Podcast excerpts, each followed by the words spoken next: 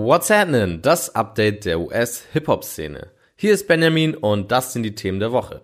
Playboy Carti hat endlich neue Musik released. Es gibt ein Update zum nächsten Album von Drake und French Montana hat sich innerhalb kürzester Zeit eine Menge Feinde gemacht. Wie? Das erfahrt ihr jetzt. Also, what's happening?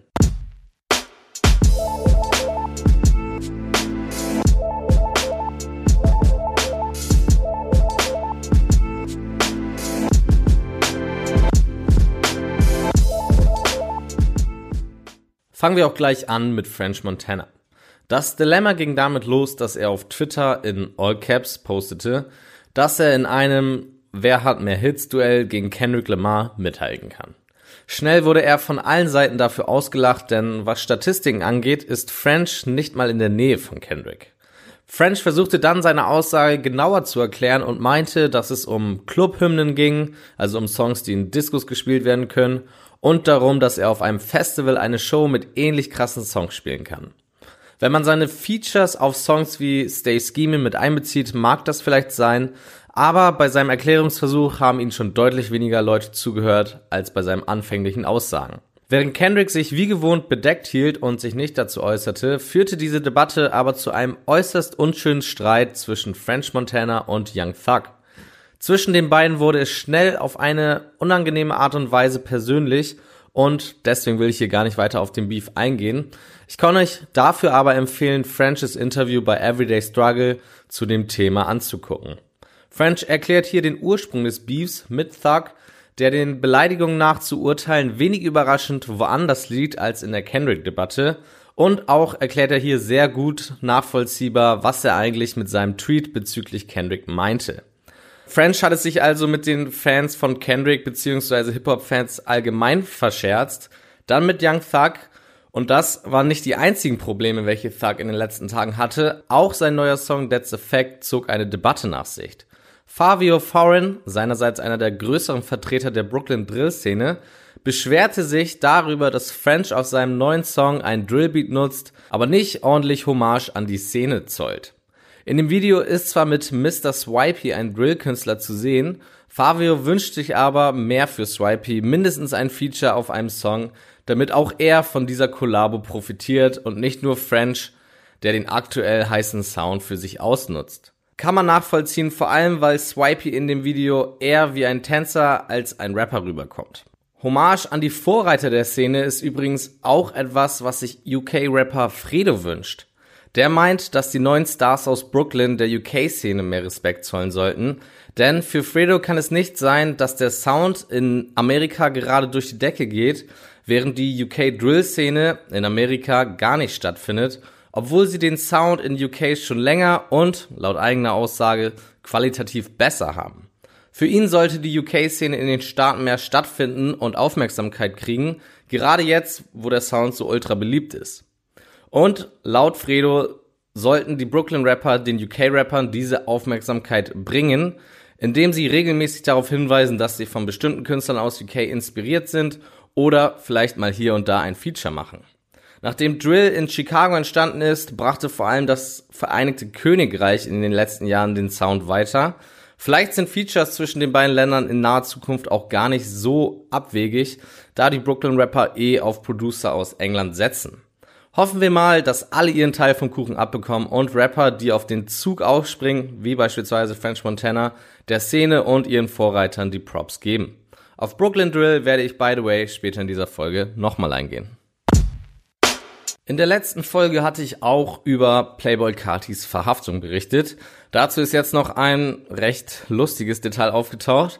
Der Polizist, der Carty verhaftet hat, meint, dass Carty wenig kooperativ war und sogar meinte, dass er aus Rache die Tochter des Polizisten nett ausgedrückt verführen will. So macht man das anscheinend als Rapper, bei dem gerade mehrere Waffen und etliche Drogen im Auto gefunden wurden. Aber nun gut.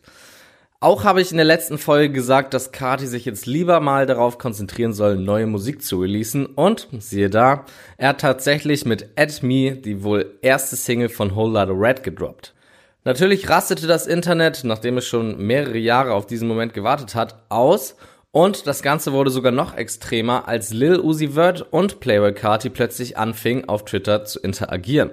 Anfangs gingen die Leute noch davon aus, dass die beiden ein Problem hätten, aber jetzt scheinen Uzi und Kati nach den letzten Tweets zumindest auf derselben Seite zu sein.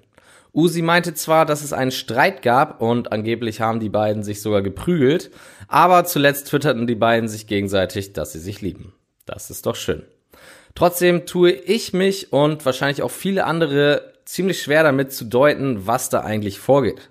Für mich kommt es eher so ein bisschen so vor, als ob die beiden diesen Hype um sich ausnutzen und mit solchen Tweets einfach noch mehr Hype generieren und noch mehr Aufmerksamkeit generieren, damit sie davon beide profitieren.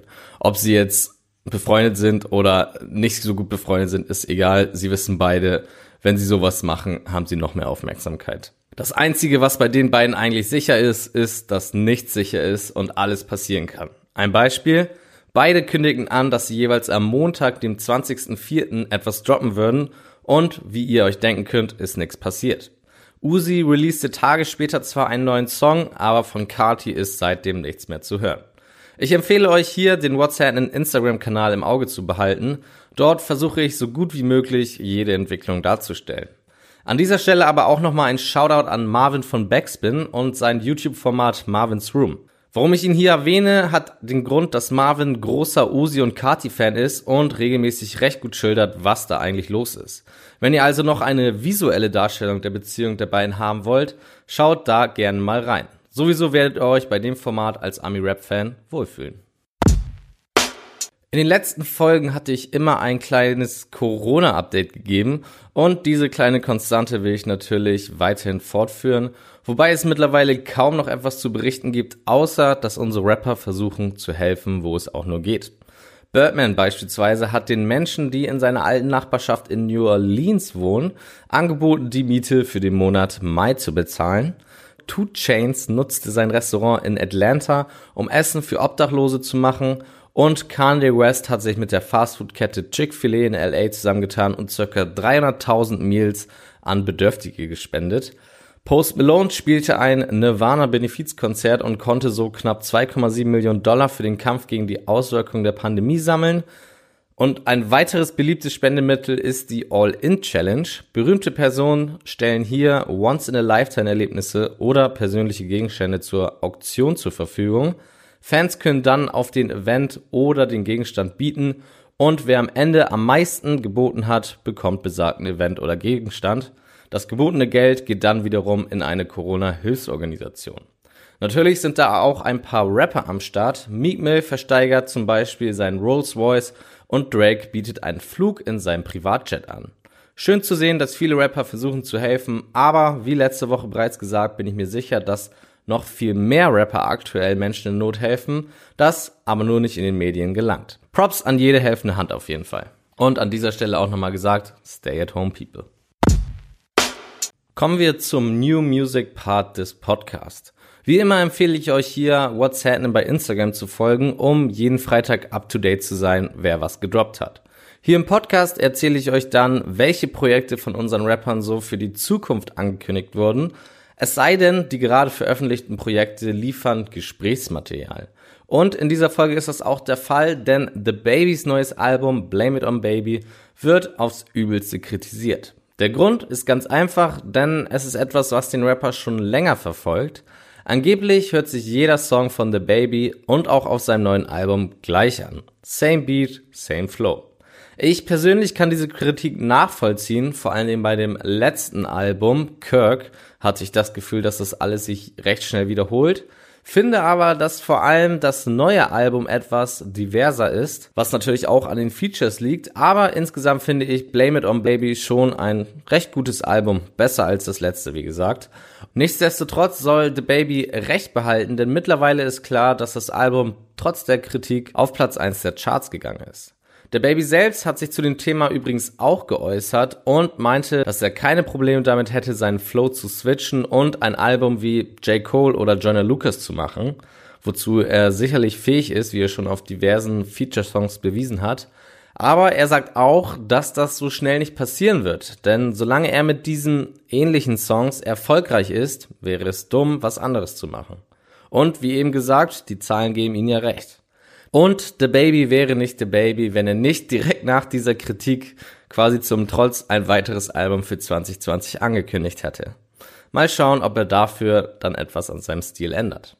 Auch zum Release von NBA Youngboys neuen Album 38 Baby 2 gibt es etwas zu erzählen, denn Youngboy hat wieder mit besorgniserregenden Tweets auf sich aufmerksam gemacht.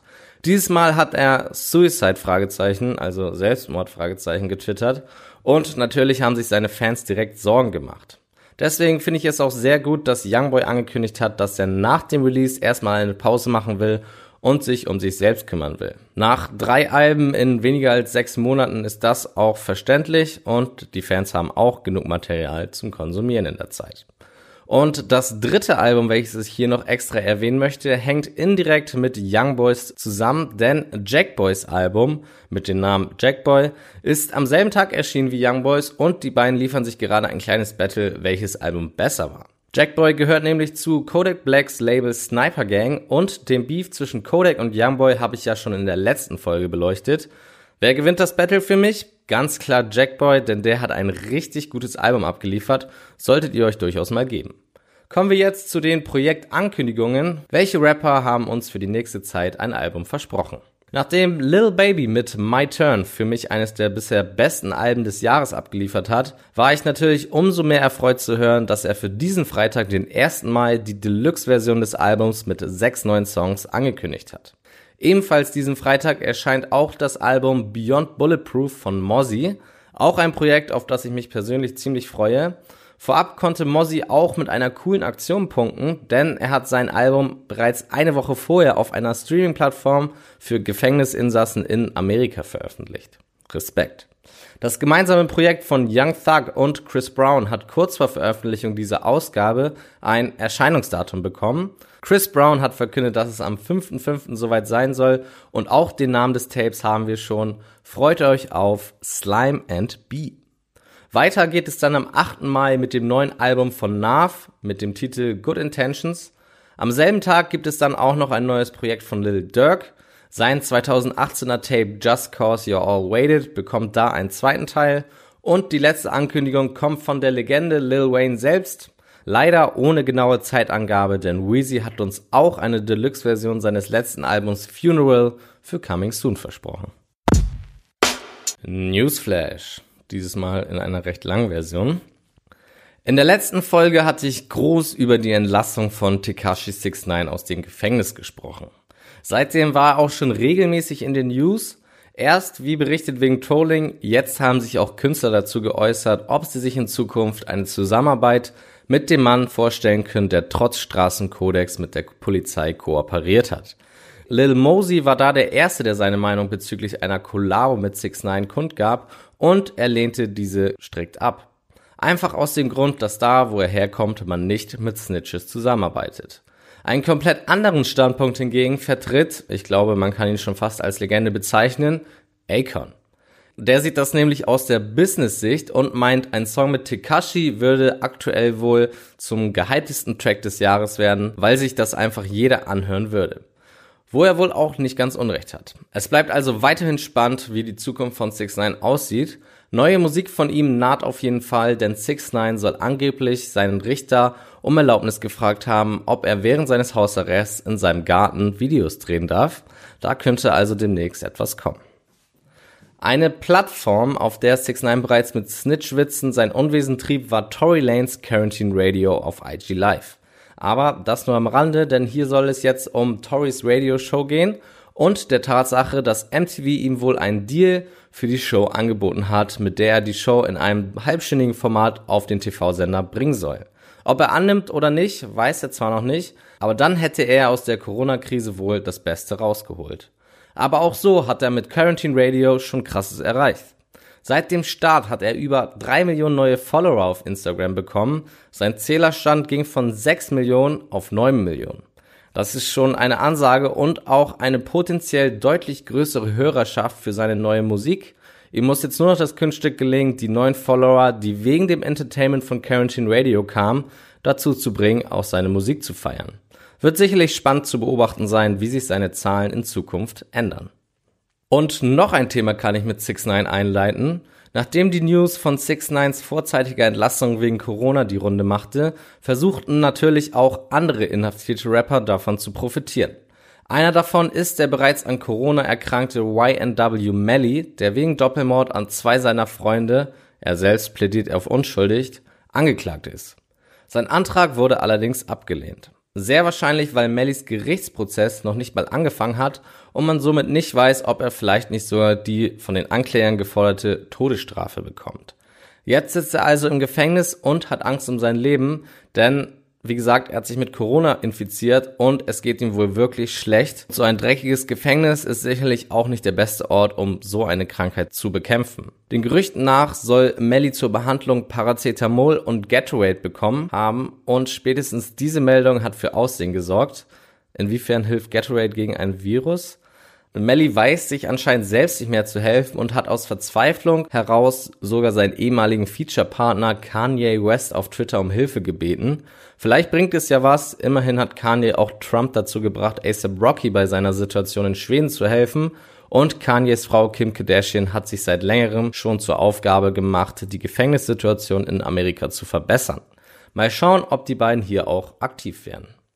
In einer der vorherigen Folgen hatte ich bereits über The Games offenen Rechtsstreit gesprochen, in der er seiner Anklägerin 7 Millionen Dollar zahlen soll. Jetzt gibt es dazu ein Update. Zuerst aber kurz die Background Story. Eine Frau verklagte The Game wegen sexuellem Übergriff und nachdem The Game nicht beim Gericht erschien, sprach der Richter der Klägerin über 7 Millionen Dollar zu. Das war im Jahr 2016, allerdings hat The Game seitdem kein Geld an die Klägerin bezahlt, weshalb diese einen Antrag darauf stellte, The Games Einnahmen zu bekommen. Und dieser Antrag wurde jetzt stattgegeben und so besitzt die Klägerin jetzt die Rechte an The Games 2019 gestartetes Label Prolific Records und bekommt sowohl daraus als auch aus The Games letzten Album Born to Rap alle Gewinne. Ein krasses Urteil, vor allem weil The Game immer behauptete, dass die Frau einfach nur gelogen hat und er damals nur wegen Terminproblemen nicht zu dem Gerichtstermin erscheinen konnte. Ob sich die Geschichte damit jetzt erledigt hat oder ob The Game nochmal rechtlich tätig wird, bleibt abzuwarten. Nachdem ich in der letzten Folge länger über Young Chop geredet habe, muss ich jetzt natürlich diese Geschichte zu Ende erzählen. Der Producer wurde jetzt nochmal verhaftet wegen Verstößen gegen seine Bewährungsauflagen. Diesmal konnte er auch nicht wieder direkt das Gefängnis verlassen, sondern sitzt immer noch. Vielleicht aktuell auch das Beste für ihn, nachdem schon auf ihn geschossen wurde und er mit seinen Provokationen einfach nicht aufhören wollte und es wahrscheinlich noch mehr ausgeartet wäre. Zu allem Überfluss kam auch noch raus, dass er bereits im Februar verhaftet worden war, weil er damals einen Hund zu Tode verhungern ließ. Eine Meldung, durch die er sich sicherlich noch mehr Feinde gemacht hat. Wenig überraschend hat es Drake mit seinem neuen Song Tootsie Slide auf Platz 1 der Billboard Charts geschafft aber damit nicht genug, denn Drake stellte auch noch einen neuen TikTok-Rekord auf. Innerhalb von zwei Tagen wurden über eine Milliarde Videos mit dem Hashtag TusiSlide auf der Plattform versehen. An dieser Stelle muss man wohl neidlos anerkennen, dass Drake einen Sinn fürs Geschäft hat. Aber auch Travis Scott kann das von sich sagen lassen, denn auch der hat im April mit einem Business Move wahrscheinlich krass abgesahnt. Travis kooperierte nämlich mit dem Game Fortnite für ein virtuelles Konzert Wahrscheinlich krass abgesagt, habe ich gesagt, weil niemand tatsächlich weiß, wie viel Travis damit verdient hat. Aber es dürfte eine Menge sein, denn Travis stellte mit seiner Performance auch direkt einen neuen Rekord für die Plattform auf. Über 12,3 Millionen Gamer waren wohl gleichzeitig bei Fortnite Online, um sich das Spektakel anzusehen. Und ein Spektakel war es wirklich. Wenn ihr die knapp 10 Minuten noch nicht gesehen habt, solltet ihr das auf YouTube unbedingt nachholen, denn so ein musikalisches Erlebnis habt ihr sicher noch nicht gesehen. Zudem gab es bei dem Konzert noch ein besonderes Schmankerl in Form eines neuen Songs von Travis zusammen mit Kid Cudi. Und als wäre das noch nicht überraschend genug, kündigten die beiden auch noch an, dass sie zusammen jetzt ein Du mit dem Namen The Scots bilden. Natürlich kam danach direkt Spekulation um ein gemeinsames Album auf, die sogar von den beiden nochmal befeuert wurden, als sie einen weiteren gemeinsamen Song auf IG Live anteasten. Und noch eine Meldung zu Drake, denn der hat ein vielversprechendes Update zu seinem nächsten Album gegeben. In einem Gespräch mit Didi auf Instagram Live verriet der Kanadier, dass er sich schon lange nicht mehr so auf ein Album von ihm selbst gefreut hat. Der Grund? Die Quarantäne. Denn das letzte Mal, als Drake gezwungen war, sich fast ohne Unterbrechung im Haus aufzuhalten, damals wegen eines Kreuzbandrisses, droppt er danach mit Take Care einen Klassiker. Die jetzige Situation vergleicht er mit eben dieser Zeit. Und das ist eine Ansage, für die Drake jetzt meiner Meinung nach richtig delivern muss. Take Care ist extrem gut gealtert und für mich eines der, wenn nicht sogar das beste Drake-Album überhaupt. Und auch die letzten Alben von ihm waren alle eher befriedigend, aber nicht wirklich krass gut. Und deswegen wäre es durchaus mal wieder an der Zeit für ein richtiges Brett von Drake. Also ich bin vor allem nach dieser bei Diddy getätigten Aussage sehr gespannt auf das neue Drake-Album. Und hier die mehr oder weniger lustige News zum Schluss. Kanye West ist jetzt offiziell anerkannter Milliardär. Zumindest hat ihn das Forbes Magazine Ende April dazu getauft, was Yeezy zum erst zweiten Hip-Hop-Milliardär nach Jay-Z macht. Logisch aber, dass seine Musik nur einen kleinen Teil seines Vermögens ausmacht, während der Großteil durch seine Zusammenarbeit mit Adidas und dem Yeezy Brand zustande kommt. Insgesamt soll sich sein Vermögen auf knapp 1,3 Milliarden belaufen und, man glaubt es kaum, aber Kanye hat sich trotzdem noch mit Forbes angelegt. Nachdem er sich letztes Jahr schon einmal beschwert hatte, dass Forbes ihn damals noch nicht als Milliardär anerkannt hat, war er jetzt wieder unzufrieden. Nach Veröffentlichung der Nachricht soll Kanye dem Magazin eine Nachricht geschrieben haben, dass die Leute beim Magazin wohl nicht zählen können, denn es ist nicht nur etwas über eine Milliarde, die er besitzt, sondern 3,3 Milliarden. Ja, während sich Yeezy also darüber streitet, ob er jetzt reich oder noch reicher ist, sitze ich hier in meiner Wohnung und versuche die nächste Miete zu zahlen. Nice. Wie vorhin versprochen, komme ich jetzt in den Empfehlungen nochmal auf Brooklyn Drill zu sprechen. Das Magazin Complex hat nämlich einen wirklich guten Artikel über die Entstehung des Genres geschrieben. Neben den Artikel haben sie auch noch Interviews mit den wichtigsten Akteuren der Szene, wie beispielsweise Chef G, Fabio Foreign und den damals noch lebenden Pop Smoke geführt. Wer sich also mit Brooklyn Drill und seinen Playern auseinandersetzen will, sollte das mit diesen Artikel und den fünf dazugehörigen Interviews tun. Den Link dazu findet ihr auch auf whatsapp.de im Beitrag zu dieser Sendung. Und damit entlasse ich euch für diese Woche. Folgt at whatsapp bei Instagram und bis zur nächsten Woche. Reingehauen.